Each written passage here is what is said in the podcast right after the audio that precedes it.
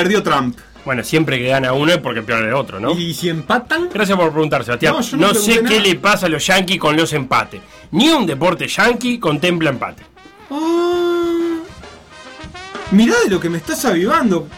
Ni uno. ¿Ni uno? Ni uno. Ah, cuánta razón en tus palabras. oh. Y cuán inservible también ese dato, Hockey ¿verdad? no se puede empatar. ¿Cómo que no? Béisbol no se puede empatar. No se puede. Fútbol americano, tiempo extra. Básquet no se puede empatar. Lacrosse no se puede empatar. No se puede. ¿En el lacrosse? No tengo idea, pero nadie sabe cómo es el puntaje de lacrosse, Sí, así que por cada pasa. mariposa que agarrás, dos puntos. Entonces ya sabemos dos cosas, Sebastián. Que Sí. ganó Biden y que en Estados Unidos no se puede empatar. ¿Qué más sabemos, Sebastián? Sabemos que hay fecha de fútbol uruguayo el fin de semana donde sí se puede empatar. Es más, es casi una obligación hacerlo. También sabemos que termina la Vuelta a España el domingo y que empieza Ruta de América hoy, que eso casi que no lo sabíamos. No, pero nos enteramos y tenemos la canción. Sabemos que hay fútbol internacional, que siguen jugando al tenis en París y al tenis Pinar, y además sabemos que está por empezar PEA. Justamente la edición De eso te quería hablar. 693 de Por Decir Algo. Un programa que no empata para disgusto. Por decir algo, en vivo, hasta las 15, en M24.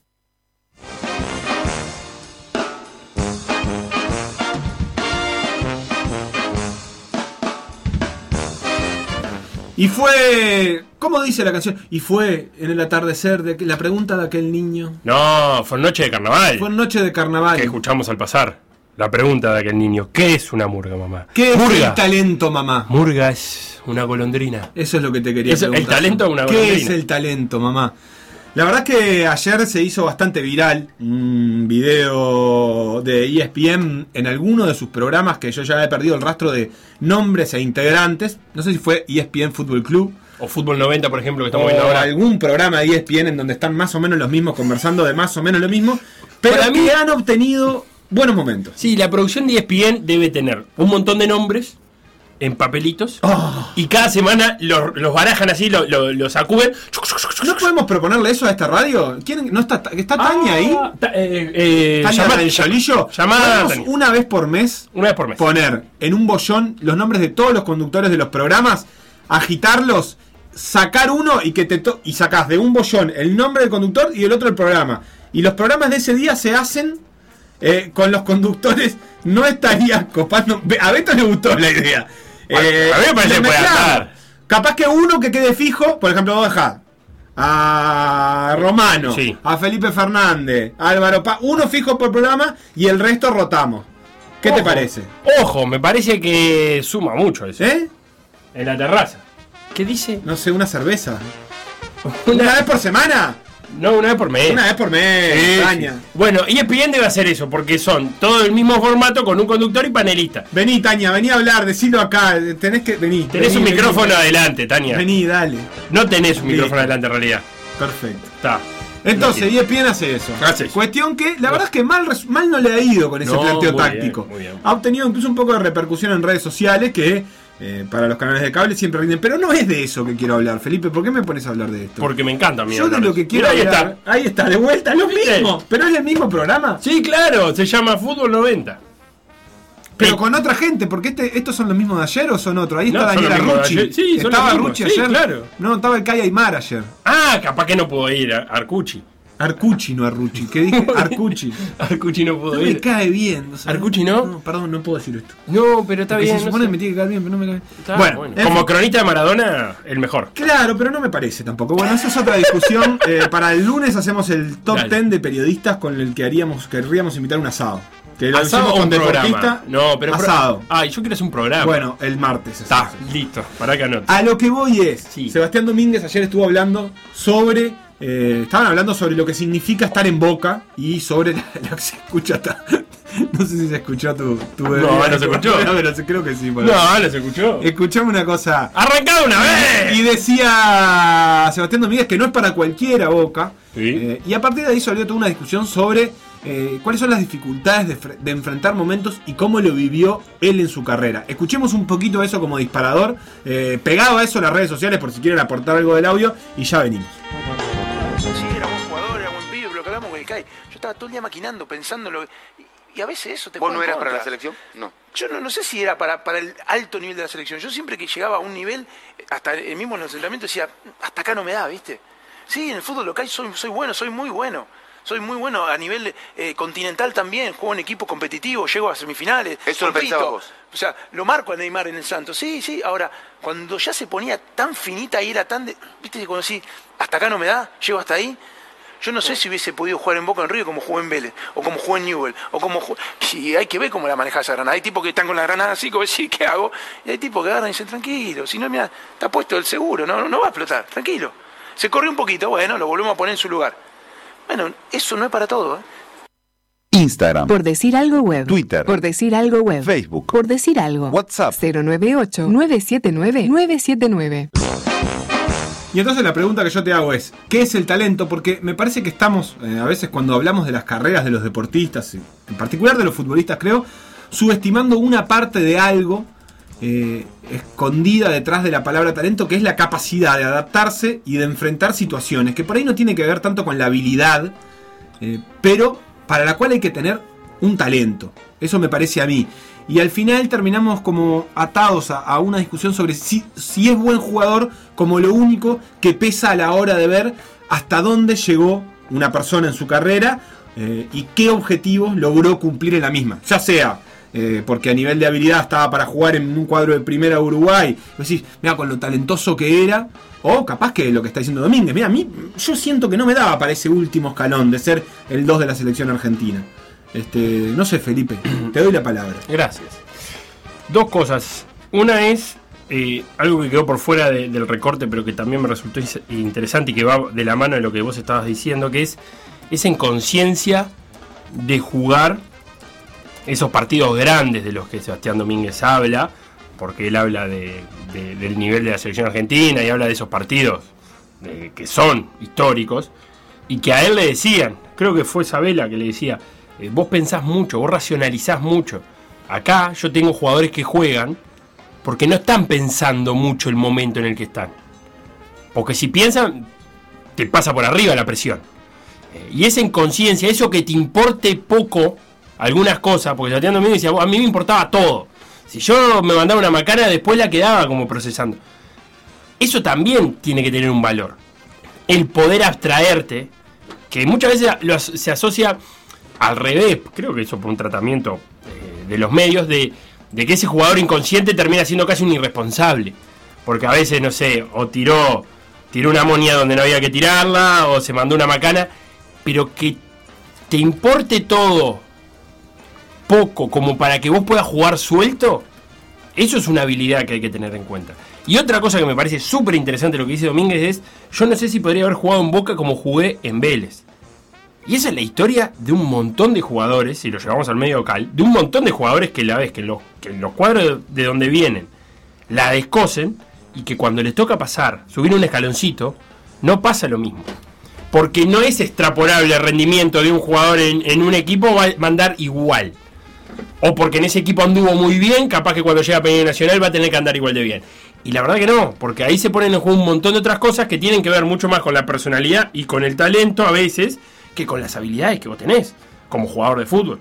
Si vos sos un gran 5 en Fénix, yo no sé si me asegura que seas un gran 5 en Peñarol Nacional.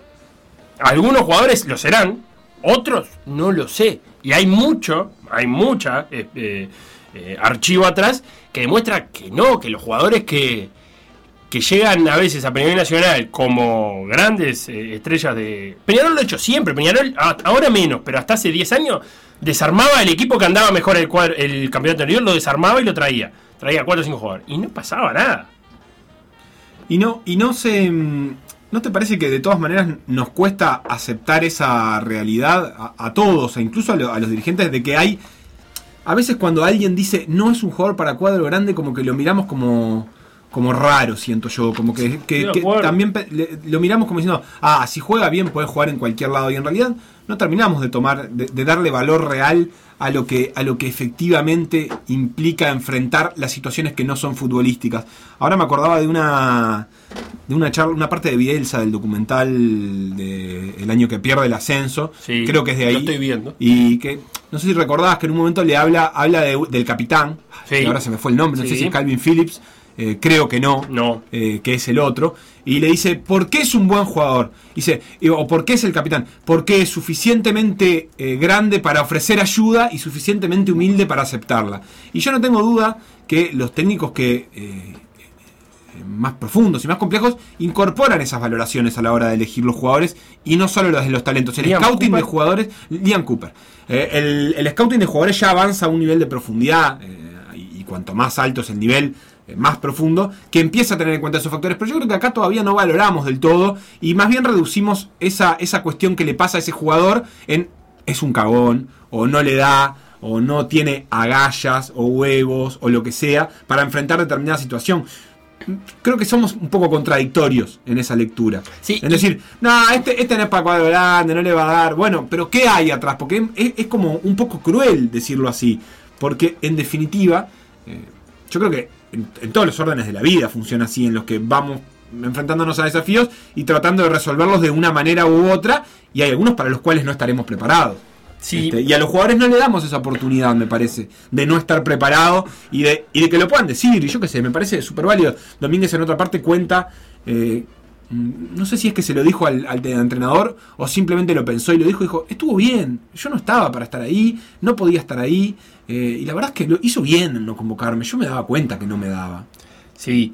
Escuchaba que todo el mundo decía, no, Domínguez y Otamendi, la saga de la Sí. selección, y yo decía, no, No. ¿qué Domínguez? No, yo no quiero ni ir, no me quiero ni, ni aparecer por ahí. Eh, en el fútbol está bastante mal visto el, el- autocrítica, primero, y el, y renunciar a, la, a todo. desde tirar un penal Sí, hasta, hasta, esto. Está muy mal visto. No sé por qué, supongo que habrá que preguntarle a sociólogos y antropólogos culturales por qué pasa, porque eh, hay algunos otros deportes que eso no pasa, que, está bien. Incluso, yo he tenido entrenadores, son los menos, son los menos, en que la orden es, mira, el que patea los penales es, es este, pero si de- vos no estás para patear penales, no pasa nada. Yo prefiero que me diga en una tanda de penales, no estoy, a que me digas eh, sí, sí, sí, y después yo sé que tenés duda. Después es verdad, la inmensa mayoría de los jugadores nunca dicen no estoy. La inmensa mayoría, aparte después queda marcado para siempre, si te bajás de una tanda de penales, porque no estás. Y a mí me parece mucho más honesto, pero también se ven otras cosas. Cuando vos no estás para jugar, hay como un, también, hay, está puesto demasiado valor en, en el, en el tipo que quiere jugar igual, aunque no está al 100%, que al tipo que te dice vos no estoy, y que posiblemente va a jugar mal además. Porque si no estás al 100% en el fútbol de hoy no puedes jugar. Entonces, la verdad que me, me está com- más que favorecerme, más que demostrarme eh, valentía, me estás complicando el planteo. Porque si yo te meto en la cancha y vos estás un 70%, se va a notar. Lo cual no quiere decir que no, justamente, a lo que voy es que me parece que la cuestión también es valorar a los jugadores que pueden superar eso. No es para crit es decir, evidentemente es mejor cuando yo voy a elegir un, si tengo que armar un plantel y sé que hay un jugador que responde a esas situaciones mejor, es un plus. Lo que me parece es que no, que no lo tenemos capaz que suficientemente incorporado a, a la hora de evaluar la carrera de un jugador y nos olvidamos de esa parte que es talento también. Y, y que a veces creo que la, la dejamos de lado en, en todos los ámbitos de la vida eh, como algo este, casi que menor. Y, pensaba si es cultural eso también. Eh, no tengo una respuesta, pero me imagino que eh, quizás acá, por ejemplo, en- en la dualidad eh, Messi-Cristiano, siempre hubo una cuestión de, bueno, nada, mirá, Messi es talento, Cristiano es trabajo. Como si, eh, y, y la verdad es que yo pienso eso, pero me parece que estoy equivocado, como si el trabajo de Cristiano no tuviera mérito.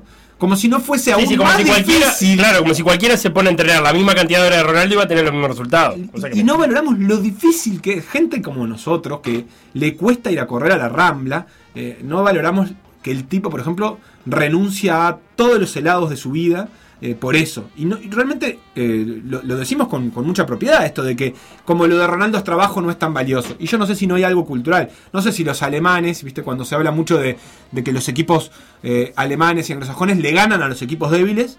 y, y- y le ganan, porque es lo que tienen que hacer y listo, no le tienen miedo a la responsabilidad. Y que los equipos latinos, a veces se habla mucho en el Mundial, vais a escrito sobre eso. Ay, mirá si pierdo con más. Árabes Unidos ¿qué ahora. y soy un boludo, o con Irán, sí, también. Este, y entonces este, me queda la sensación de Le si costó no, Argentina de- Irán. Sí, ¿y cómo? ¿Eh? Eh, ¿Cómo le cuesta a esos partidos? Pero bueno, no sé, no sé exactamente lo mismo, pero quizás haya algo también de eso de que en Alemania capaz que dicen, no, laburo. Y como es laburo, está bien. Sí, Este, hay- es un hay- mérito. Pero olvidamos esa parte del talento a la hora de decir esto. Y cuando, mm, este, la última, eh, eh, cuando falleció el Trinche, el- Sí. este año fue, Sí. creo, hubo mucho debate sobre El Trinche eh, Karlovich. el, más, el Trinche Karlovich, un mítico jugador eh, rosarino eh, que había jugado en el ascenso, alguna pasaje por el torneo de primera. Se decía que era uno de los mejores jugadores del fútbol argentino, que había estado a punto de ir al Mundial del 78. Y que fue citado y que 74, no, y al que final a que se- fue pescar, a y que qué. Y había una cuestión, parece notable, es una historia preciosa, pero había algunos que decían, bueno, era talentoso, era muy habilidoso, pero ha- había un talento que no tenía, que era el de enfrentarse a esas situaciones. Y está bien que no lo tenga si él no quería y prefería estar pescando, este, obviamente es válido, pero decía, la verdad es que los que llegan, la conclusión que sacaba aquella nota que, me quedó tan lejos que no recuerdo ni el autor, eh, decía, la verdad que los que llegan son los mejores. Punto. Porque para llegar, para ser el mejor, no alcanza con ser habilidoso, sino con tener la capacidad de que eso lo puedas ejercer en determinadas condiciones. O sea que los que llegan a jugar al fútbol son los mejores. Si el primo era, bueno, tan mejor no sería el primo, porque si no, si hubiera querido, Y capaz que fue hubiera mejor estado una vez. a veces se confunden esas cosas. Sí, el también. primo era mejor porque fue mejor una vez. Y, y el, el problema fue que no pudo, no tuvo la constancia para que esa vez sea más seguido que una vez sola. Y que, y que sea un año entero y que después sean dos. Eh, eso también es un mérito que, a veces se pierde. Y que Seba Domínguez no lo dice, pero estaría buenísimo también meter es el tema de eso en, en, en formativas. Porque muchas veces en formativas vos ves ese, ese debate del que vos estás trayendo. eh, lo ves en, jugadores que decís, vos este jugador es mucho más talentoso que el otro, pero el otro tiene una constancia que se termina premiando a veces eh, y que no está mal.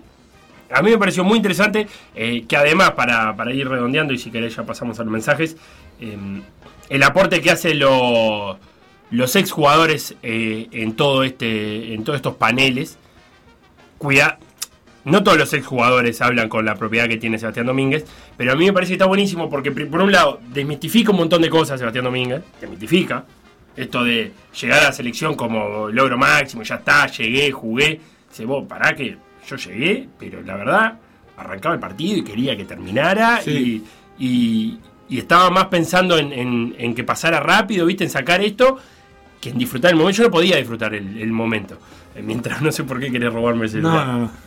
Pero está buenísimo porque todas esas experiencias, Sebastián Domínguez lo que hace es racionalizarlas y las comunica muy bien. Y, y Que no es fácil también- tampoco, porque no, vos No, podés, ni hablar. podés haber vivido todo lo mismo que Sebastián Domínguez y si no lo comunicás de la misma manera que Sebastián Domínguez, no, no, va, no va a generar el mismo efecto. No, y también me parece que justifica algunas cuestiones que tienen que ver con decisiones de los técnicos, sobre todo en, en selecciones, bueno, mientras bien pone la Seba Domínguez con la camiseta de Boca y la River, que es lo que dijo que no quería, por favor. Aparte, lo, que genera este tipo de programa es eso. Está bueno consumirlos a través de las redes sociales porque pasa o lo mejor o lo peor y te salteas toda esta bobada de poner a Seba Domínguez Pobre Seba con un. Photoshop con la camiseta de Rivero de Boca. Te iba a decir que también eh, sirve de, de- de explicación para algunas decisiones técnicas. Él, él decía esto de Sabela no me llevó y la verdad que estuvo bien y no sé qué. Y la verdad que a veces no- nosotros cuando vemos una lista hay jugadores que decís, mira qué bueno, pero ¿quién sabe qué vio el técnico? Después de la de Domínguez estuve escuchando una, una entrevista del Papu Gómez con Alejandro Domínguez, eh, con Sebastián Domínguez. Ah. Alejandro Domínguez, el de la Conmebol. Eh, Capaz que se cómodamente instalado. No, no. ¿En Asunción? O- ah, está, está libre, ¿no? Sí, sí. No, Alejandro es el actual. Ah, Alejandro es el actual. No, perdón. Eh, pensé que era un podcast eh, carcelero. Pero no, el, el Papu Gómez le decía eh, algo parecido, que decía, y te quedaste caliente con San Paoli porque no te llevó al Mundial, o algo por el estilo. Y Papu Gómez le decía, no, yo no estaba. San Paoli me fue a ver, eh, me citó un partido, le estoy eternamente agradecido. Después me fue a ver un partido a Italia, jugué horrible. Un poco porque me estaba viendo y faltaban seis meses para el mundial y me dijo, mira, vos te jugás el puesto con este, con este, con este. Y yo no la rompí, dice, esos seis meses. La verdad, no, no la rompí. Y escuchaba que todo el mundo decía el Papu, la selección. Y, y yo no la rompí. Para ir al mundial la tenía que romper y yo no iba a ir seguro. Entonces estuvo bien. Y ahora no querés volver, le dice Domínguez. No, la verdad que, la verdad que no. Está, es un jugador muy particular. El Papu, ayer hablamos de que el. Papu se quería quedar en Atalanta, que no quería ir a ningún grande, quería quedarse ahí, ser líder. Pero había algo de eso de, de poder también cuando los jugadores aceptan ese lugar que a veces la prensa los quiere poner en un lugar que ellos mismos no se quieren poner. Dame un mensaje, Seba, a ver qué dice la audiencia. Brillante la sinceridad de Domínguez. La diferencia entre América y Europa es la parte psicológica de los cuadros. El fútbol, como todo deporte físico y emocional. Lo físico se iguala, lo emocional es más complejo. Dice, es verdad eh, que, que de este lado del charco, como le dicen los españoles al Océano Atlántico, la psicología deportiva ha demorado en entrar. Eh, los brasileros, como siempre, haciendo punta, pero ha entrado bastante tarde. Eh, antes era, era todo se arreglaba más bien eh, con, con talento o la falta de él y nadie le prestaba atención a lo que pasaba en la cabecita. Para mí un ejemplo claro fue Juan Alves en Peñarol, dice Sí. alguien por acá. En los cuadros chicos siempre es un jugador que cumple muy bien y en Peñarol le costó mucho, estaba hasta nervioso. El actual Fénix. Este, también es cierto que ahí está eso que decís vos de cuánto ayudás a un jugador que está llegando a esa situación y que es muy de mucho nervio para ese jugador, cuánto lo ayudás a que no la transite así, más allá del talento que tenga. Claro. Eh, bueno, acá Ignacio que dice eh, Unpopular Opinion. Sí, ¿Lo tenés dígalo. ese hashtag? Unpopular Eh, Sebastián, opinion. Domingo, Sebastián Domínguez comentando fútbol dice obviedades, pero con un lenguaje barroco para parecer intelectual.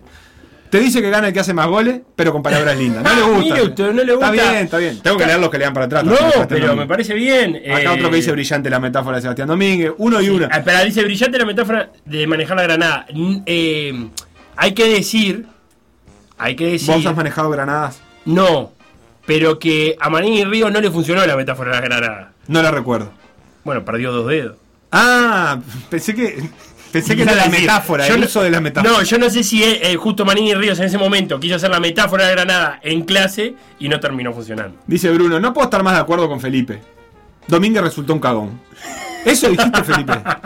Menos mal que lo dijiste vos. Palabras claras. Por decir algo. Por decir algo. Conducción. Conducción. Felipe Fernández, Sebastián Moreira y Facundo Castro. Producción y edición Conrado Hornos.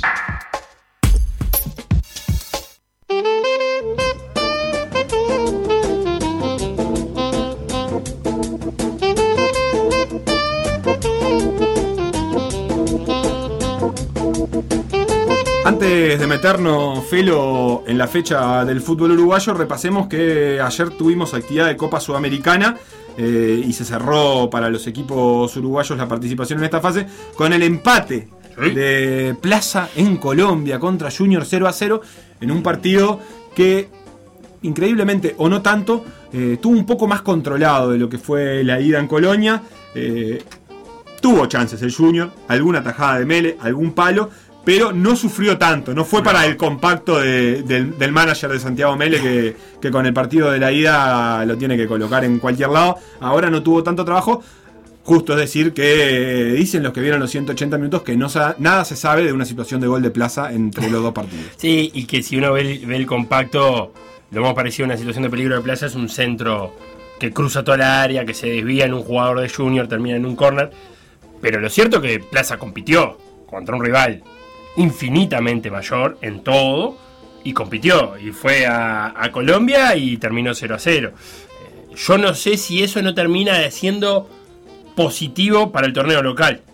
Tenerte esa sensación, decir, vos, mirá, fuimos a jugar contra Junior, con, con, con Teo Gutiérrez, con Sebastián Viera, eh, con Borja, con Inestrosa, y estuvimos a la altura, perdimos 1 a 0. O sea, la Y- conclusión que sacan ellos es, en 180 minutos fue 1 a 0. Y la lástima es que no le queda la vuelta, digamos, que este partido no empezaste empatando allá y te quedaba una vuelta para decir, oh, mira, ahora capaz que meto el batacazo, pero, pero bueno, es, es buena la participación de clase finalmente. Sí, claro. Ayer también en Sudamericana, Coquimbo le volvió a ganar al Estudiantes de Mérida 2 a 0 en Venezuela. Eh, por suerte para Estudiantes de Mérida la serie se acabó porque quedó 5 a 0. Unión dio vuelta a su serie contra el Emelec, le ganó 2 a 1 de visitante, se clasificó.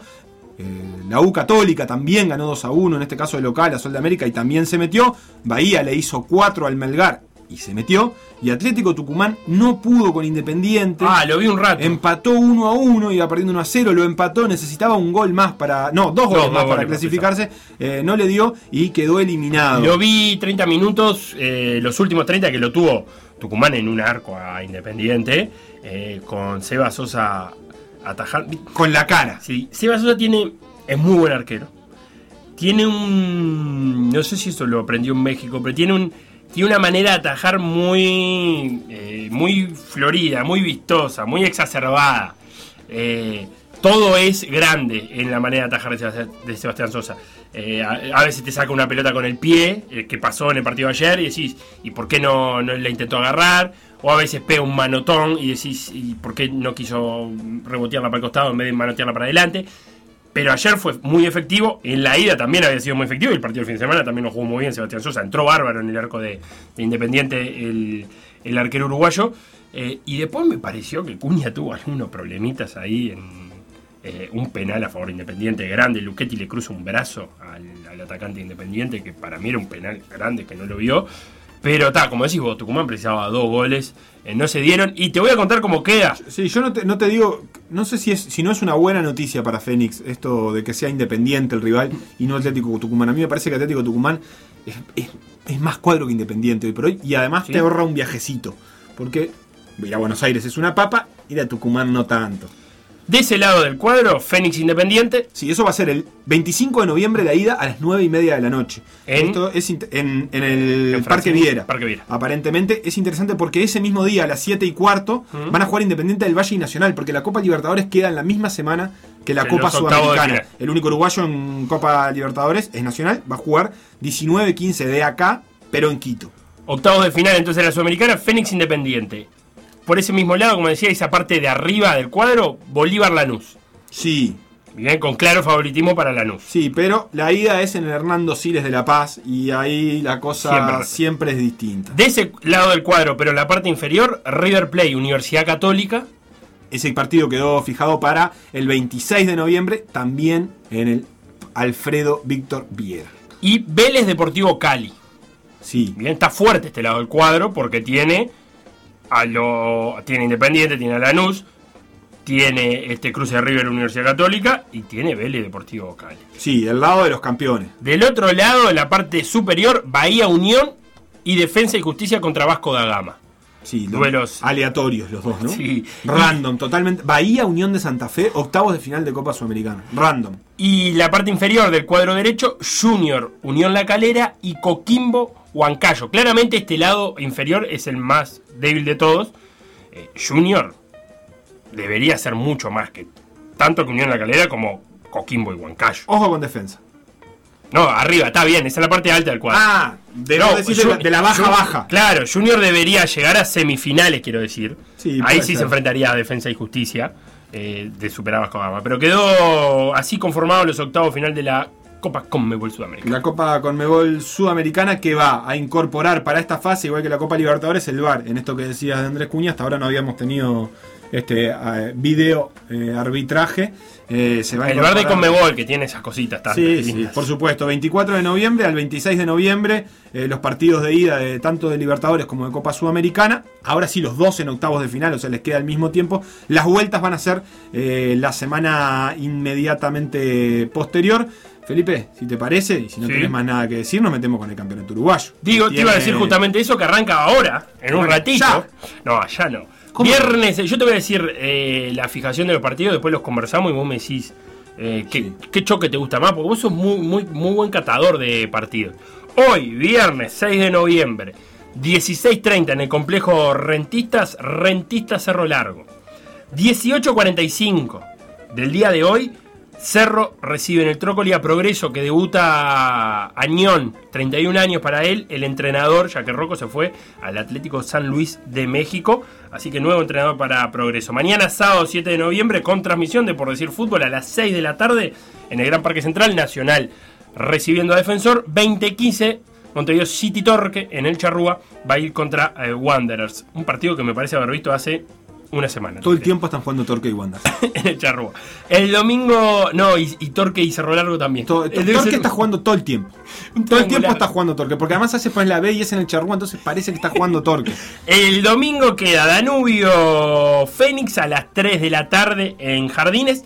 A las 18 horas Peñarol Deportivo Maldonado en el campeón del siglo.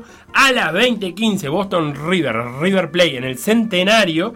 Y para el lunes a las 3 de la tarde en el Parque Prandi, Plaza Colonia recibe a Liverpool. Linda fecha, interesante por varias cosas. Para empezar, por el primer partido que hay, que es el de Rentistas y Cerro Largo. Eh, día laboral y 16.30. Quizás no sea el mejor momento para cruzarse con ese partido, pero juega el escolta y el tercero. De la tabla anual. Cerro Largo tiene 30 puntos, Rentistas tiene 29. Eh, y además, los dos que están en el grupo A, eh, Rentistas empezó mal, empezó con, Con un punto con solo. un punto solo, una derrota y un empate, pero Cerro Largo ganó los dos. Eh, tiene 6 puntos, así que ahí está en carrera. Me parece que es el partido, sobre todo porque ahora hay que empezar a mirar la anual. Es cierto que para muchos el intermedio es una frutilla linda para, para cerrar el año. Bueno, no quedará algo de clausura también en realidad este año, pero es lindo. Pero el anual pesa y Cerro Largo está en carrera por la anual. Y Rentistas está en la final del campeonato uruguayo. Las principales posiciones en el torneo intermedio, en la Serie A, Cerro Largo 6 puntos, Liverpool 6, Progreso 4 y Cerro 3. En la Serie B, River 6, Nacional 6, Defensor 4, Boston River y Fénix 3. Eh, se antoja también interesante ese partido entre Nacional y Defensor, porque Defensor Preciso. aparte está en plena subida. Defensor eh, ya está sexto, en realidad ya está cuarto, eh, porque está empatado con Torque y con Liverpool. Por diferencia de goles están ordenados Torque, Liverpool y Defensor, pero en realidad está con 25 puntos a 9 de Nacional y aquella campaña semicatastrófica de Defensor se transformó en esto, que es eh, puestos para pelear clasificación a Libertadores. Eh, no está nada mal. eh, a eso le agrega que tiene cuatro puntos en el intermedio y que puede todavía estar en posición de pelearlo. Y que el descenso ya lo mira un poquito más de lejos. No te digo que un disparate, pero lo mira un poquito más de lejos porque le sacó seis puntos a Boston River, eh, que se está salvando de todas maneras, pero que sería de los que dividen igual que Defensor, el que está más cerca. Así que un poco de ánimos cambiados para Defensor. No sé eh, si, si, si, le- si es que le va a dar para ganar la Nacional, pero por lo pronto es un partido interesante. Sí, súper competitivo. Eh, me quedé pensando en el descenso como este Boston River River quizás hace unos días hubiera sido eh, mucho más importante para el descenso, lo sigue siendo para Boston River, pero River tomó un poco de aire por el buen arranque que tuvo en el intermedio, se fue a 72 puntos, Boston River tiene 64, el que se complicó de verdad ahora es Deportivo Maldonado, que no lo veníamos nombrando en toda la primera parte del año, no nombramos a Deportivo Maldonado en la tabla del descenso, y ahora sí, y tiene que visitar a Peñarol. Hoy Sara Ley, en uno de sus clásicos tweets, ya dijo, eh, te lo voy a citar textual porque usó una expresión que me llamó la atención sobre digerir la derrota. Sí, digerir la derrota, la vi, está di- digeriendo la derrota. No, pero... A ver, allá te la voy a decir porque tendría que haberlo buscado antes. Sí, no en general al es lo que se hace es eso, pero Felipe, acá este es tu programa y vos haces lo que quieras. Te voy a decir No, que ese de todas maneras de Boston River y, y River es uno de los peores partidos de la fecha. Es, es No, de, lo- de los ¿por que menos... Y no, no me, no me seduce tanto, creo que es de lo que Di- menos di- está en juego. digeriendo colocalmente la derrota. Está digeriendo. Bueno, no Coloquialmente, Mario porque tipeo mal en el celular. No, el no anda mal, yo no. tipeo cualquier cosa también. No, no es por el tipeo. Pero ¿por qué no, dirigi- no digerís la derrota? ¿Por qué coloquial? ¿Qué hace coloquial ahí? ¿Por qué no la digiere la derrota sin coloquial? Y bueno, quiso meter un adjetivo ahí, yo qué sé. Pero es más difícil de digerir si Y pones un adjetivo. eh, Pobre Mario. Pasando del No tuit a, la realidad, eh, Peñarol tiene que, que enfocarse rápidamente en esto. No puede. Peñarol tiene mal- seis equipos por arriba ahora en la Sí, tabla anual. la, la clave ahí es que el mal momento de Peñarol no se siga extendiendo. Que en algún momento empiece a, a- a frenar ese mal momento. Y ojo que eh, Deportivo Maldonado no es un cuadro sencillo, se lo demostró a Nacional, que, que le costó mucho, que terminó ganando 2 a 1, pero después de haber empezado ganando 1 a 0 y que un par de fechas antes le había, le había empatado también 1 a 1 en el Parque Central. O sea, no es un cuadro. La situación de Deportivo Maldonado no significa de que eh, el, el- el próximo partido Peñarol tenga un partido fácil, el domingo. No lo va a hacer. ¿Sabes a cuántos puntos está Deportivo Maldonado de Peñarol en el anual? ¿A cuántos? A cuatro. Claro. Esa es la diferencia que hay en, entre, en todo el año de fútbol entre Peñarol y Deportivo Maldonado. Producto, obviamente, de que este campeonato uruguayo está absolutamente apretado, pero son cuatro puntos. O sea, si gana, queda a uno Deportivo Maldonado de Peñarol.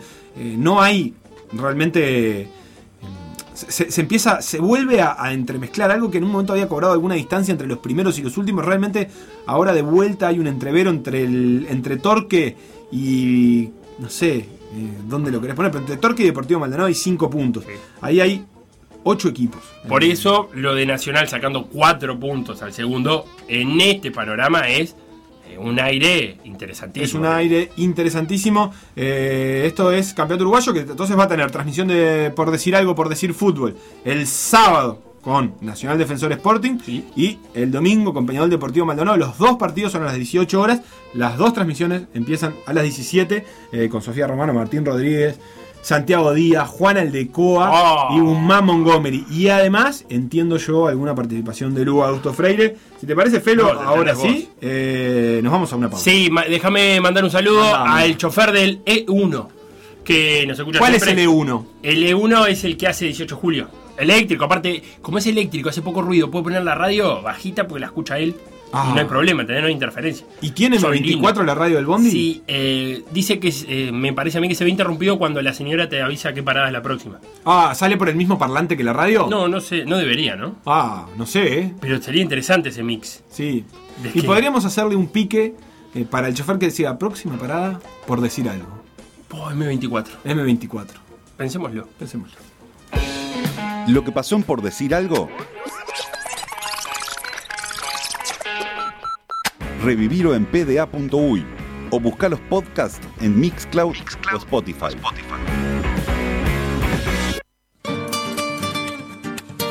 Camina alegre por las mañanas de caravana multicolor. Van pedaleando las gladiadoras bajo la lluvia y ardiente sol. Son las ciclistas que no se rinden, van avanzando, es un placer. Siempre buscando la ansiada meta, dice el deporte que va a vencer. Ya comienza el pedalear femenino primaveral. Metro a metro, milla a milla, rutas de América en Uruguay. Ya comienza el pedalear femenino y primaveral. Sí, adaptación y pico de la gente del ciclista Fénix para la versión original de Ruta América, que era, Pero- claro, en otra época del año. Ya- Esto es primavera. No, pero que decía, ya comienza el pedalear de un evento internacional. Es cierto. ¿Cómo hicieron? Que me gustó para poner con internacional femenino y primaveral. Eh, ¿Tu Muy voto como jurado de Got Talent Ciclismo Sí. es eh, sí? Sí, No sí. sé cómo se votan con Talent. No apretás el No. Claro, no apretó la cruz se llama. Y Eddie. Manzulino, que está del otro lado, ¿qué opina de la versión eh, de Rutas de América Femenina? Botón amarillo. ¿Botón amarillo cuál es? El, dorado, no, pasa No, la me- final directo. No, pero lo que pasa es que yo vengo, yo vengo de años con la otra versión y claro, Ah. me, me choca un poco, pero no, no, está bien, está bien yo. Tampoco es que soy un experto musical como para ponerme a decir. No te, no te des para atrás y sabemos que sos un gran eh, músico, que tocas muchos instrumentos Sí. y que cantás muy bien. Bueno. Mientras maneja una bicicleta. Tocaba, tocaba la guitarra en los ómnibus en mi época, pero bueno, era para Opa. salir el paso. era, era trabajo eso, no, Era trabajo, no otra cosa. Eddie, ¿cómo estás? ¿Todo bien? bien? Bien, por suerte. Te convocamos en esta oportunidad para hablar de dos temas. Primero que nada, empecemos por esto, que es eh, el jingle de, de las Rutas de América, la segunda edición de Rutas de América Damas, eh, que organiza el Club Ciclista Fénix y que empieza hoy. Te diría que en algo así como una hora, 15-15, si no me equivoco, vos me corregirás, 15, estaba 15. convocada la salida. Sí, 15-15 eh, comienzan los juniors porque también es la, la primera edición de Rutas de América Junior, que son los juveniles. Pero junior masculina, Junior masculina, sí. o sea, Y- eh, adulto femenina, élite femenina, digamos, y eh, Sí. junior masculina. y junior masculina. Y luego, cinco minutos más tarde, salen las, la- las damas. Primero los, chi- los, muchachos y luego salen, salen las mujeres. Hoy es, se sale ahí de tren, a tren controlado de la pista que está enfrente del centro de convenciones en Punta del Este. Sí. Y hoy llegan en el Cerro San Antonio, que puede ya, ya la primera etapa puede ser eh, definitoria, ¿no? Que marque la, la, la diferencia. ¿Llegan alto? Llegan alto, sí. Ah, Llegan alto. Y las otras Eh, dos no. Son, Claro, perdón, son tres etapas, mañana, Mañana se- son, sí, son tres y tomamos en cuenta que la, la contrarreloj no sube etapa. Ah, mañana de mañana se corren, eh, se hacen eh, 50 vueltas a la pista, que más o menos son unos, unos 55 kilómetros, porque la pista tiene un, un- un kilómetro 100. ¿no? Sí. Hay, hay una vuelta. De la tarde se hace una contrarreloj también, como la base en la pista, de unos 5 kilómetros. Y el domingo también se arranca de la pista y se termina en la pista. Se va por la carretera que va rumbo a San Carlos, que no, no recuerdo el nombre. Y, y bueno, y son unos 80 kilómetros aproximadamente. Y ahí el domingo es que, es que termina la, la competencia. Bien, son 16 equipos, si no conté mal, los que 16 participan. equipos, 100, 100, 100 mujeres co- compitiendo. Y bueno, es un, para mí es un mojón importantísimo en el, en el ciclismo femenino.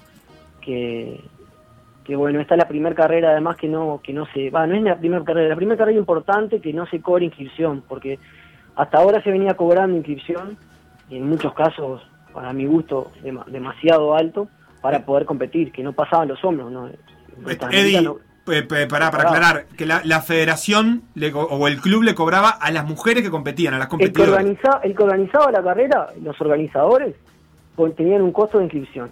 ¿no? Se pagaba una, una inscripción que llegaba a ser eh, hasta 50 dólares y 100 dólares. La inscripción para la, para la carrera. Ahora por una reglamentación, y eso en realidad eh, ya estaba que por una reglamentación de la Unión Ciclista Internacional no se podía hacer, de cobrar inscripción tanto a juveniles como a damas como a hombres elite. Pero ahora, bueno, se, exigió un poco más que se cumpla eso, y bueno, en esta ocasión no se cobra inscripción, que no es un dato menor para mí, porque en una carrera que, por ejemplo, te sale 100 dólares la, la inscripción, si yo inscribís 6 ciclistas, si lo tenés que afrontar como equipo, saquen la cuenta cuánto es. 600 dólares. Es, es un dineral. Y Sí, si lo tiene que pagar la, la, la, la- competidora, que muchas veces pasan, porque muchas veces los equipos, eh, en este caso de, de ciclismo femenino, hay algunos que no, pero en muchos casos son equipos armados por ellas mismas o por los familiares para y consiguen un equipo para poder competir. Y todo el costo va personal. Es Sí. muy diferente que lo que pasa con el ciclismo masculino, ¿no? Estoy viendo algunos nombres entre los equipos que por ahí son más conocidos: Federación Ciclista de Cerro Largo, Mm. el Ateneo de Piriápolis, eh, Ciudad del Plata, Junto a las Piedras, a las Rojas, y otros que tienen nombres que no estoy por lo menos yo habituado a ver, como Bikers Todoterreno de Minas, eh, Sí. algún equipo de la Aguada de Rocha, eh, al- algunos nombres que. Por ejemplo, te, te pongo un ejemplo. El Ateneo de, de Piriápolis, el Ateneo de Piriápolis es un grupo de, que se llama el OVA Team, que es un grupo de, mujeres bueno, y de hombres que, que salen a entrenar. Otra vez arroz sería OVA Team. Eh, y bueno, y para- pero no pueden correr porque tiene que ser un equipo oficial. Claro. Eh, y están corriendo por el, el Ateneo de Piriápolis. Hay otro conjunto de- de mujeres que se llaman las cimarronas, que también no pueden correr como el nombre de las cimarronas, las cimarronas porque sería eh, o sea, es un nombre del grupo y corren por el Boca del Cufré de Ah, bien. O sea que incluso entre los nombres que encuentro conocidos, eh, también hay eh, Claro. camuflados equipos que en realidad son de Claro. absolutamente amateur. Al, al ser una carrera oficial, tiene que se tiene que se tiene que correr con un equipo oficial federado de la Federación Ciclista Uruguaya. El tema, por ejemplo, de Biker Todoterreno es un club, es un equipo de que se afilió recientemente de, de, de- de La Valleja. Y ellos, bueno, sí, con ese nombre, que es, es un, un nombre de un grupo, es van, van a competir, ¿no? Bien, Eddie, dos más de rutas cortitas. ¿Este número de inscriptos que dijiste de, de competidoras es mucho más alto que el del año pasado? Eh, sí, sí, la Ruta de América, que, la- eh, que la última que se hicieron se hizo juntos con la, con la masculina. Yo no recuerdo bien, pero creo que eran 35 o 40. Y este número de 100 ciclistas, porque estamos hablando, en este caso son 100 ciclistas, hay 4 o 5 extranjeras, como mucho no, no recuerdo bien, o 5 o 6, la mayoría son uruguayas. Cuando los tours los tours de femenino internacional que se organizaban en Minas, eh, habían 80, 90 inscritos, pero de ellas eran 40, 50 uruguayas. Este es un, un número importante. Y No, pensemos, no pensemos que son 100, 100 ciclistas de nivel parejo, ¿no? Eh, Sí. Eso, para llegar a eso, va a tardar unos años, pero creo que es importante, un paso importante para, para bueno, que se empiece, que se empiece a, a movilizar eso. ¿no? Y entre esos nombres, ¿alguno a destacar como posible candidata? O por lo menos para prestarle atención por proyección. Y mira, la- más o menos la- las que siempre se nombran, de- del FENIX, por ejemplo, Fabiana Granizal, que corrió el Mundial, que corrió Panamericano, que es la, la referente de, de ciclismo femenino uruguayo prácticamente. También está Maribel Aguirre, que es una argentina que también es muy buena. Después en el ala roja tenés a Ana Seijas y Carla Monche. Carla Monche también corrió Panamericano. Eh, en Centenario tiene a, a Josefina Rodríguez, que, que es de- que es de Durazno, que es joven, que tiene futuro, que bueno, que no sé si es mi candidata, pero bueno, eh, me, gustaría que ande bien por la juventud, ¿no? Bien. Como, como una renovación. Y sí, son esos los nombres, Federica Fontini, Joana Braco también. Bien, eh, esto se va a poder eh, seguir por radio y, y posiblemente también por, eh, por eh, televisión, Canal 5. No estabas tan seguro vos, ¿no? Bueno, hay una promoción que sí, que dice que Canal 5 lo pasa, es, una producción de, avance con el contenido, creo que lo va a transmitir para el interior Cardinal TV, yo no, no, no conozco mucho realmente, y hay una promoción de Canal 5, va a hacer unos resúmenes, tanto el domingo, tanto el sábado de noche como el domingo, y el domingo siguiente que termina el resumen de toda la, ruta, hay, que ver a qué hora es realmente, ¿no? Porque los últimos años, al menos en Ruta de América, se decía un horario, y bueno, horario... No, pero En el video que me pasaste, de hecho, No. el graph dice un horario y el audio dice otro, pero bueno, por la noche los que se crucen por TNU van a poder ver algo de esta Ruta de América Femenina, que además, en el marco en el que estamos, es una carrera importante porque los hombres eh, no están compitiendo con este, con este nivel de, de organización, digamos, y de, de cuestión nacional, así que es un avance importante. No, y eso hay que reconocer, es un gran esfuerzo del Club Ciclista Feni en en organizar esta carrera, ¿no? Es un esfuerzo importante. Ahí, eh, la verdad que, bueno, decir que, no, es poco lo que están haciendo, ¿no? Te llevo a la otra gran competencia de ciclismo. Mirá cómo las equiparon, ¿no? En nivel. Eh, que es la Vuelta a España que termina el domingo. eh, y que hoy tuvo a Roglic eh, sprintando, llegando segundo, recortando 6 segunditos más en, en esa cantidad. Le lleva 45 a Carapaz, pero un, un montón de esos son por bonificaciones. ¿Hay vuelta abierta? ¿Se puede esperar que, que Roglic pueda perder esos 45 segundos con Carapaz o esos 53 con Carthy en la etapa de mañana? Yo no creo. Para mí está Campeón Carapaz. La, la car- no, la carrera. Mirá, qué fe que me tiene. no, yo no creo, porque creo que quizás la- las etapas anteriores, inclusive hoy que había un poco de viento, sí, habría que haber, tendrían que haber intentado algo, porque mañana hay un, enca- un encadenado de montaña importante con puerto de primera, de segundo y, y un puerto de, de categoría especial, categoría especial española, ¿no? Estamos hablando de 12 kilómetros de 6,9, no, no, no pensemos con categoría especial de Giro Italia. Eh, Que no más. creo que en ese, no creo que pueda llegar a perder con el equipo que tiene esos segundos. Tendría que ser un ataque desde lejos, muy organizado, eh, que, que no veo que alguien lo pueda llegar a hacer para desbancar a, a.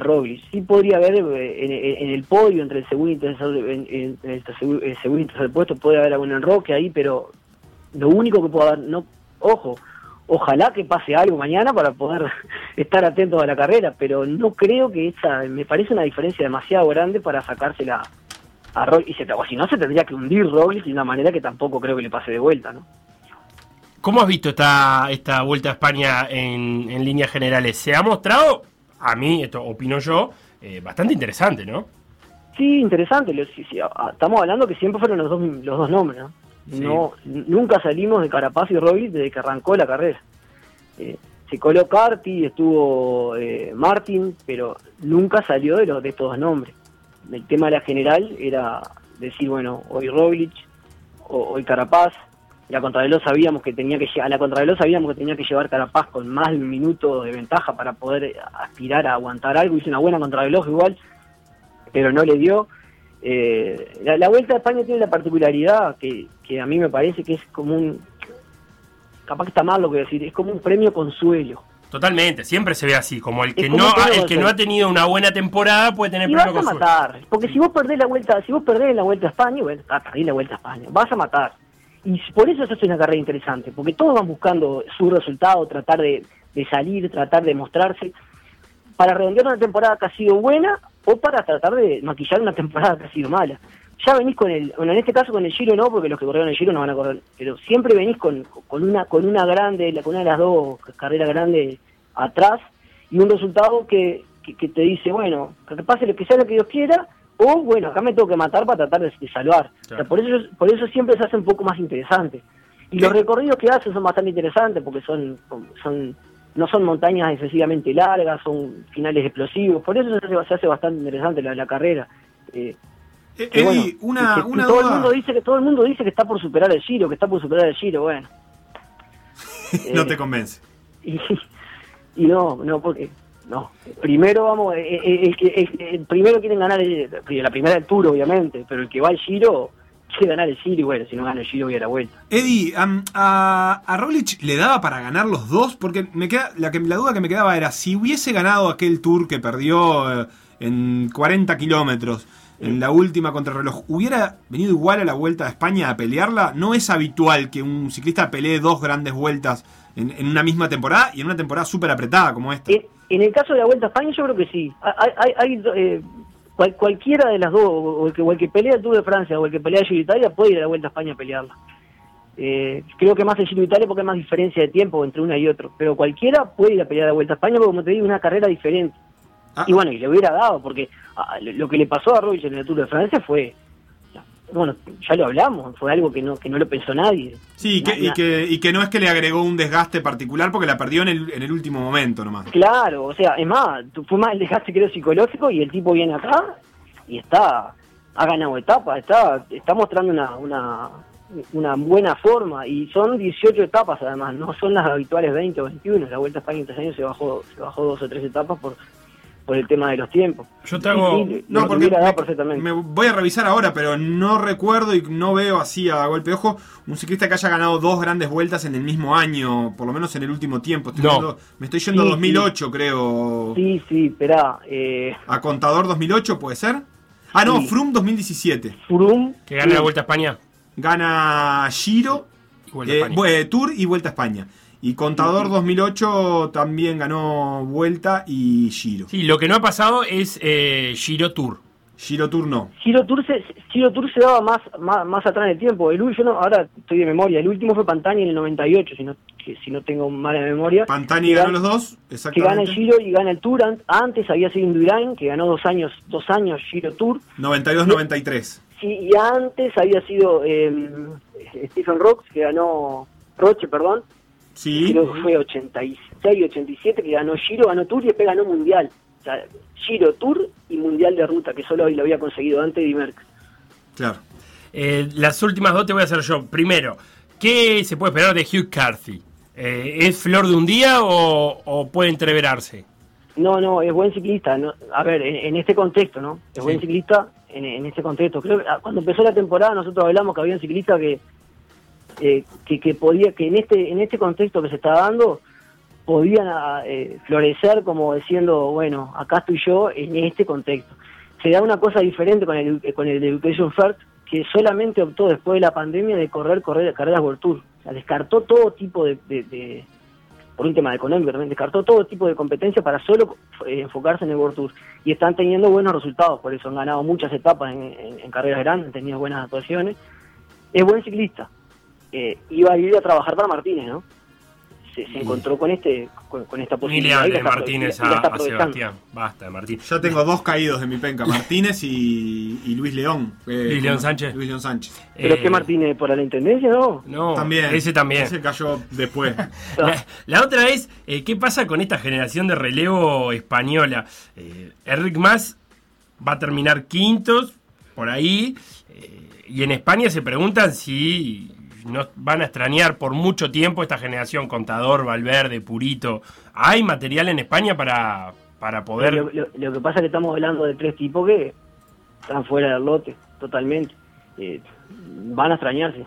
Va a pasar tiempo Lo para... raro era lo anterior, decís vos, que hayan convivido en una misma generación Claro, estos tres, estos sí, tres sí, tipos. sí, totalmente, y más en España. Eh, con- a- a- eh, y Valverde que no se dedicó a lo que él se tenía que haber dedicado, a- a- exclusivamente a clásicas o a clásicas y a ir por etapas en la vuelta. Siempre tuvo esa obsesión de, De las de la general de, de la general de Tour de Francia que le hizo perder capaz el foco de, de lo que podría, lo que es, es un ciclista enorme, eh, es un ciclista enorme, pero no, una generación como la de Valverde, Contador y, y Purito Rodríguez van a pasar años. ¿Podrá salir un ciclista? No digo que no, pero no, no, miramos hacia atrás en el tiempo y no, no vemos, y no vemos eh, gran- grandes grandes eh, generaciones de tres o cuatro o dos o tres ciclistas en un mismo país, do- dominantes como esto, ¿no? Porque estamos hablando de ciclistas que, que lo suyo fueron bastante dominantes. Eddie Manzulino, gracias una, por... una última acá que nos ay, escribe me- alguien. No, porque Sebastián me manda a redondear y Mañana la llegada tiene rampas del 30%. ¿Puede ser eso, eso Eddie? Que también nos agradecen por hablar de ciclismo. Rampa de 30, mire usted. A ver. ¿Te A ver. suena eso? Sí, es, es bastante empinado, pero eh, no, mira, no, no, no, me puse a verlo en detalle, pero puede ser, pero si hay rampa de 30%, estamos hablando no más de 20 metros, no, no, no van a hacer la diferencia, y eso lo favorece a Roglic. La explosividad lo, lo, lo favorece a Claro, Roglic. a Carapaz le vienen mejor las, las subidas largas. Sí, subida larga, también empinada, pero la explosividad, ah, se dice de Roglic, en España ¿viste? dicen que es un ciclista eh, pancar- eh, de pancarta, la pancarta, dice que ve, ve la llegada y el tipo explota. Y bueno, eh, él si aguanta ahí, así sea de 20, de 40, de 60% de la llegada, eh, va a ser durísimo sacarlo. No, el alto de la cobatilla, que es el, el último, eh, tiene una ascensión de 12 kilómetros, como decía, 11.7, a un 7% de promedio. Eh, en el gráfico aparecen rampas de 10,5 como máximo. Sí, yo Pero debe tener algún tramo capaz, Capaz. muy concreto que no llega Hay- a hay- estar en el por lo concreto, general en las falta. curvas, por lo general en, en las curvas Sí. se llegan a unos, a unos, uno los ve, se llega a unos porcentajes altísimos, pero no Claro. se lo toma en cuenta como para decir, porque no se toma en Porque el porcentaje es por kilómetro. de- o sea, del kilómetro Sí, 4 o- al 5 o- hay 10,5. Capaz que hay alguna de Claro. 30, pero después va. Puede ser que haya algún espacio, sí, pero como también hay alguna, hay un falso plano que, que figura como, como que tiene pendiente y en realidad lo miraba y, bueno, era pendiente muy poco. Ahora sí, Eddie, Eddie muchísimas Manzolino, gracias. Dale, Felipe, dale, dale. Muchas dale. gracias por el tiempo, por hablar de ciclismo. Nos encontramos, nada, en breve, quizá, la- quizá no, la semana que viene para hablar de Ruta de América, para hablar de lo que dejó la Vuelta a España. Cuando ustedes quieran, muchachos, y muchas gracias por siempre estar dándole a, a todos los deportes. Lo que pasó en por decir algo. Revivirlo en pda.uy o buscar los podcasts en Mixcloud, o Spotify.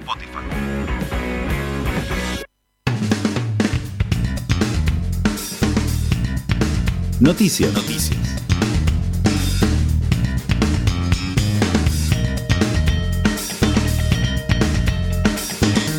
Noticias. Noticias.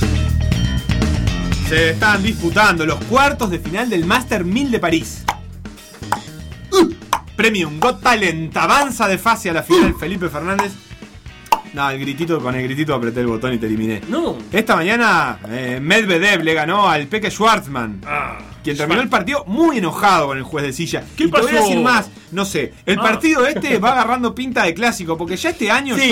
Con Medvedev Sí. ya se había picado, había perdido No. eh, eh, y lo terminó insultando. A Medvedev. Y está muy mal en la historia, el Aparte, 4-0. ¿Tiene cara lucra- ¿Lo, lo tenés? ¿Lo tenés de cara? Eh, Tiene sí. cara que no, no sé, me da para insultarlo. no para dijo, esto es lo que pasa siempre cuando... no, no, nos, no nos voy a ¿Qué mentir, el no nos llevamos mal. Esto es lo que pasa cuando una persona tiene que convivir con otra que está de, que es de la otra parte, de otra parte del mundo.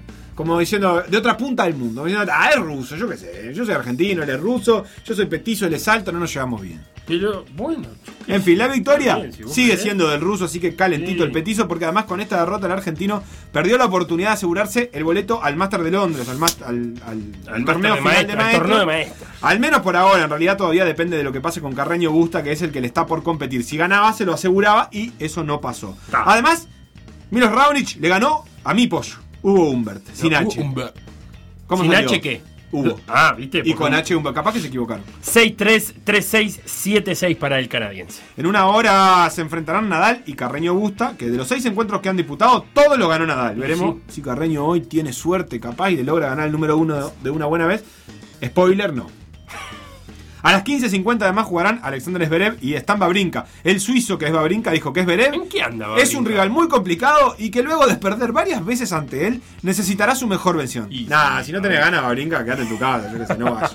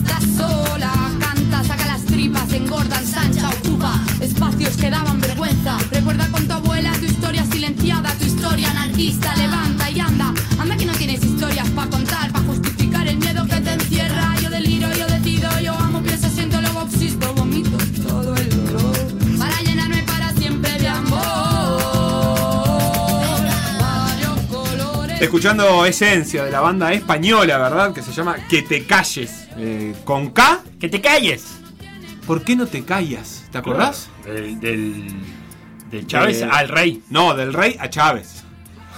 Del rey a Chávez, del rey a Chávez, el rey. eh, eh, ¿Está preso al final o no está preso? ¿O está en ¿Quién? Andorra? el ¿Quién va a rey? estar preso? ¿Te recomendé el podcast del rey? X Rey. Sí. Muy bueno. Muy bueno. Me lo recomendaste, pero vos no lo escuchaste, además. Sí, ¿cómo no? No, cuando me lo recomendaste no lo habías escuchado. Ah, no, que es claro. Algo que no se hace, porque yo Sí, después lo se fui a hace. comentar contigo. Sí, se hace. Y me dijiste no lo escuché. Pero lo que pasa es que tenía una, una corazonada muy firme. Mientras eh, los amigos del pollo juegan contra los amigos de Ruggeri, eh, una especie de foot tenis 3 contra 2, vamos a meternos en la agenda de lo que hay que ver, pero primero en lo que hay que perderse de este fin de semana.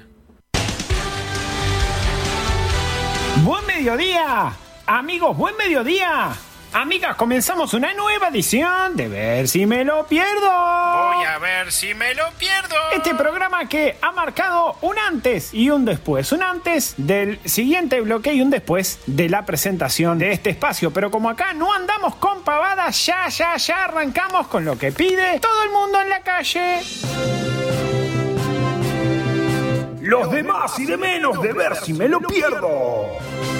Bueno, ustedes ya conocen esta sección. Ahora van a ver de qué lado de la brecha se encuentran. Así que vamos. De más. La nueva web del Banco República. De menos. Llegar al 20 y no tener plata. De más. La radio Babel FM. De menos. Gerardo Sotelo. De más. Comer frutas y verduras para llegar divino al verano. De menos. Comer remolacha, ir al baño y pensar que te está yendo en sangre. De más. Cuidarnos entre todos del coronavirus. De menos. Los guarda de Con la nariz afuera del tapabocas. De más. La Champions League. De menos. La Copa Sudamericana. De más. Miguel Simón. De menos. Juan Carlos Yelsa. De más. El Instagram de Leandro García Morales. De menos. Los community managers de Plaza Colonia. De más. Ganar el 5 de oro. De menos. Pagar el cable para ver BTV. De más. El Felo citado a la selección de fútbol playa. De menos. El fútbol playa es como la milanesa de soja, ni es fútbol ni es milanesa. Y bueno, y acá pasaron.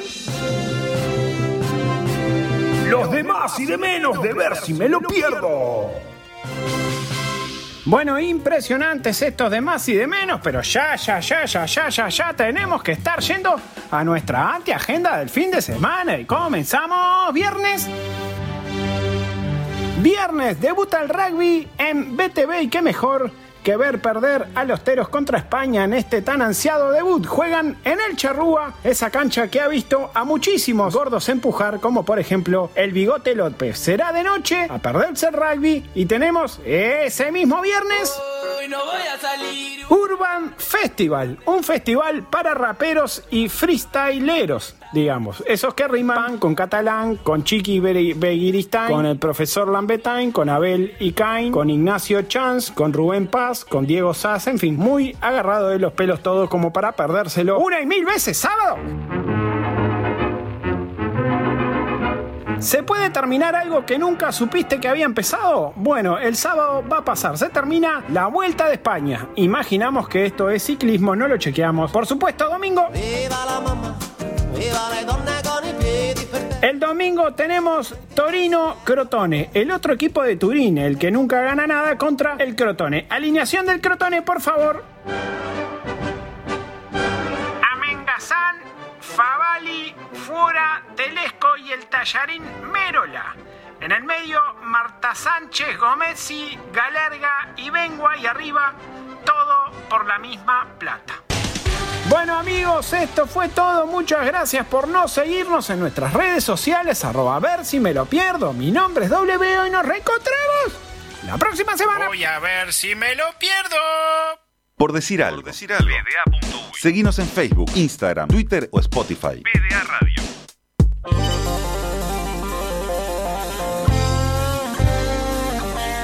Qué honor aparecer en. Voy a ver si me lo pierdo. Ah, ¿qué, qué dijo el fútbol playa? Estuvo duro ¿De menos o de más al final? De menos. El De más la citación de Felipe, de menos el fútbol playa. Sí. Eh, coincido solo en eso con la gente de Voy a ver si me lo pierdo.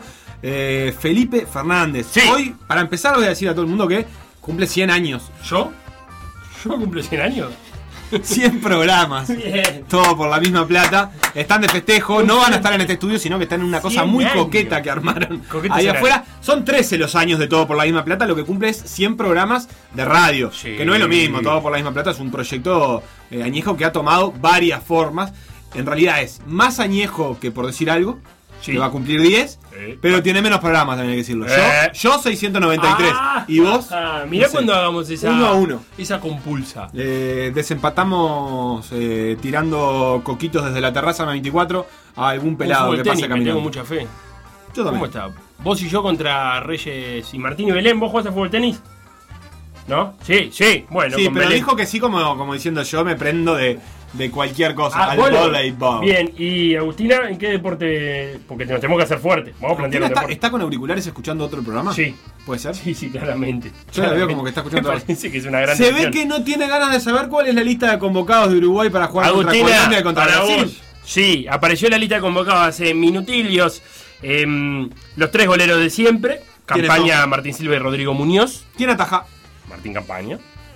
Luego, Godín, Coates, Josema, que vuelve. Agustín Oliveros, Martín Cáceres, Damián Suárez y Matías Viña. Hasta ahí los defensas. En la defensa, el único cambio, entra Josema, sale el lesionado Araujo, comparándolo con la lista de convocados de la fecha anterior. En la mitad de la cancha, Arambarri, Torreira, Valverde, Bentancur, Nández, el Nico de la Cruz, Brian Rodríguez.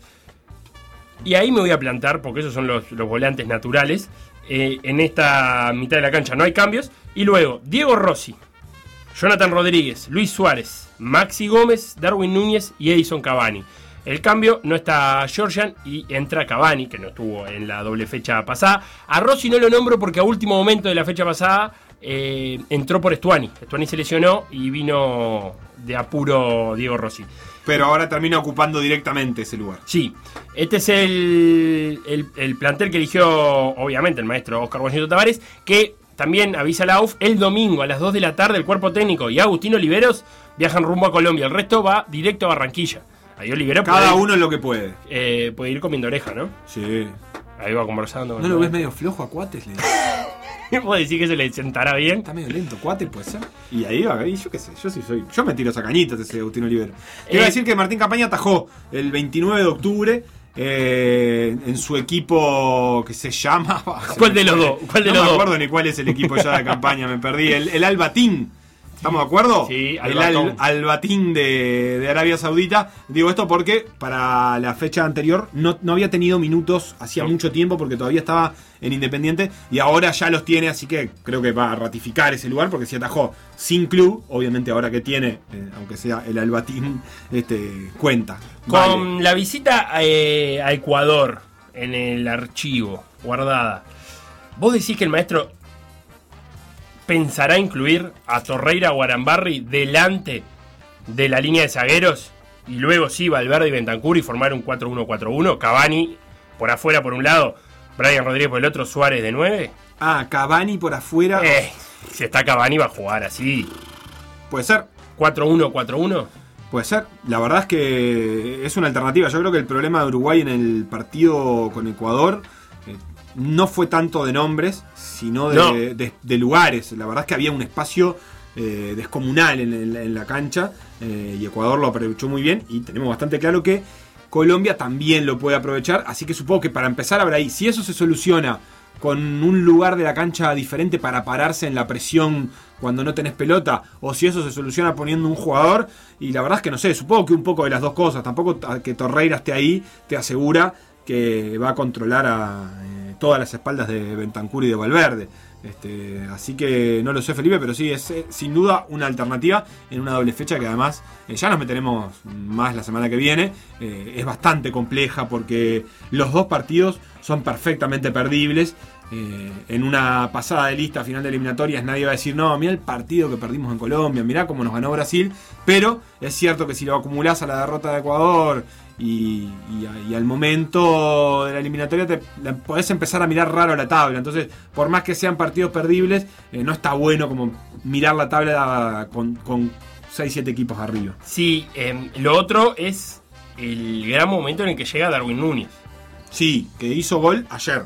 Ayer hizo y dio otro. Y, y dio asistencia. En Eh, muy poco tiempo. En veintipico de minutos, si no me equivoco, eh, que fueron los que jugó para el empate 3 a 3 del Benfica con el Ranger. Esto fue eh, UEFA Europa League. El gol de, mm, de Darwin fue en el minuto 91, 92, una cosa así, eh, de un Benfica que perdía este, 3 a 1 y que además tenía 10 desde los 19 del primer tiempo. Darwin entró ahí, le dio la asistencia al gol de Rafa Silva y empató él en el 91. Lo otro que te quería decir es que Queiroz ya avisó, el entrenador de Colombia, que la, la lista de él la va a dar muy poco tiempo antes. En Muy el límite de lo que se permite. Exactamente, porque en la. Pero de todas maneras no falta mucho para el límite. Es el No. domingo, ¿no? Sí. Pero, pero porque hab- habló de experiencia, la, la vez pasada hubo alguna descoordinación y no sé si después quiso citar a alguien que no había reservado. Eh, y lo otro es que de las nueve veces que Uruguay visitó Colombia, ganó una vez sola. Empató cuatro y perdió cuatro. La victoria es aquella del cabezazo de Uren, eh, 1 a 0, eliminatorias 2010, ¿no? ¿Estamos hablando? Para el 2010, Para, sí. para ir al Mundial del 2010. Es un historial que está muy parejo. Yo no, no lo tenía tan, tan presente eso. Pensé que Uruguay tenía una superioridad más clara en el historial global con Ah, Colombia. global. Sí, Contando eh, todos los partidos. Sí, sobre todo lo- en- entre todos los partidos hay bastante, hay un poco más de diferencia, pero eh, sobre todo con los partidos oficiales no es tanta la diferencia, está más bien parejo y de hecho aunque quedó un poco en el olvido, eh, Colombia eliminó a Uruguay en el Mundial de No, en 2014. el olvido no. Para nosotros. Sí, Porque para uno, no creo. ¿qué te no. vas a andar acordando? Partido que, que no pateamos el arco, ¿no? For- no sé si no fue el último partido de Forlán de Eh, Yo titular. creo que Uruguay contra Colombia tiene dos partidos. En uno de los top, en un tipo de partido es un partido que no patea al arco durante todo el partido y se come cuatro. eh, Pero y- en el Mundial fue más parecido a eso, ¿no? No, ah, no, estos colombianos son un descomunal y te comes tres, cuatro, cinco, lo que sea. Y otro tipo de partido que es el que puede ganar y entreverar. ¿Querés que te dé una vuelta por las ligas europeas? Sí, tenés cinco minutos para recomendarme qué puedo ver el fin de semana. Bueno, arrancó hoy la Premier con un par de partidos que a nadie le importa, por lo cual no lo vamos a decir. Mañana a las 9 y media, un interesante Everton United. El Everton viene de dos derrotas seguidas y de tres sin ganar. Y el United viene de que si no gana lo echan a Solskjaer. Sí, viene, Ah. viene de eso el Everton y sin embargo está a tres puntos del primero. Está cuarto a tres puntos del primero que es el Liverpool que tiene 16. Que va a jugar un partidazo el domingo a las 13.30 contra el City de Guardiola. Que viene mal. Y con No, mal, mal no, porque. Viene décimo. Sí, pero ha levantado. En realidad, si gana el partido pendiente que tiene, queda dos puntos del Liverpool. eso, pero no, está no. décimo en este momento. Ah, pero no viene tan mal. Eh, atento a, a que no juegue Diogo Jota de titular y no Firmino. Ah. Aunque Klopp salió a decir, Firmino nos da muchas cosas que no, no aparecen en los números, así que si no lo ves vos. Esos son los dos partidos destacados de, de la Premier League. En España eh, tenemos un Real Madrid-Valencia el domingo a las 5 de la tarde. ¿Cómo lo ves? Domingo. Bueno, claro, porque como hay fecha FIFA y no va a haber eh, competencia de Champions, Claro. el domingo vuelve a tener un poquito de protagonismo. Exactamente. Tengo el Cádiz visitando al Atlético de Madrid, el Cádiz del Pacha Espino contra el Atlético de Madrid de los uruguayos, sábado 5 de la tarde. ¿Sí? ¿Sirve o no te sirve? Me sirve, me recontra sirve. Y este es un partido muy interesante, aunque sin cartel. El puntero Real Sociedad recibiendo al Granada. Es de ver. Estamos hablando del domingo a las 12 y cuarto. Está, capaz que tenés almuerzo familiar, bueno, puede ser. Te matizo con un par de cositas de fútbol argentino, Felo. Dale. El fútbol argentino está en su formato de grupos que son. Eh, ah, qué difícil repasarlo. No, Tre- no. Seis grupos de cuatro equipos que juegan entre ellos todos contra todos, ida y vuelta en cada grupo, y los dos primeros clasifican a una segunda fase que bueno, ahí ya empieza a jugarse otra cosa, eh, para definir el campeón de esto que se llama la Copa de la Liga Argentina, o sí, la Copa de la Liga O la Argentina, Liga pero que es una liga, etcétera, etcétera. Tiene partidos de varios tipos y lo que tiene de bueno, para decirlo, primero que el nivel del fútbol argentino ya hace rato que es bastante bueno, por lo menos a mi entender, yo lo recomiendo. Es eh, animador de todas las competencias internacionales de América, etcétera. Y además se acaba, ya se acaban los grupos. Quedan, o sea, va un, va un partido, pero ya el que gana dos partidos en un grupo que son cinco partidos, seis partidos, se despega. Así que está para ver entre los recomendados. Hoy dos random. Patronato Huracán, Argentinos Aldo Civi. Random, absolutamente random. Pero entre los. me- Porque a mí me gusta el partido Sí, random del fútbol argentino. Vos sabés que a mí me gusta. Entre los destacados, mañana a las 21.15, River Rosario Central. Creo yo que River va a jugar en el, la cancha independiente, no en el River Camp, que era donde quería jugar. Eh, pero River se la juega porque Banfield y Central en ese grupo ganaron sus partidos. Banfield le ganó a River, Central a Godoy Cruz.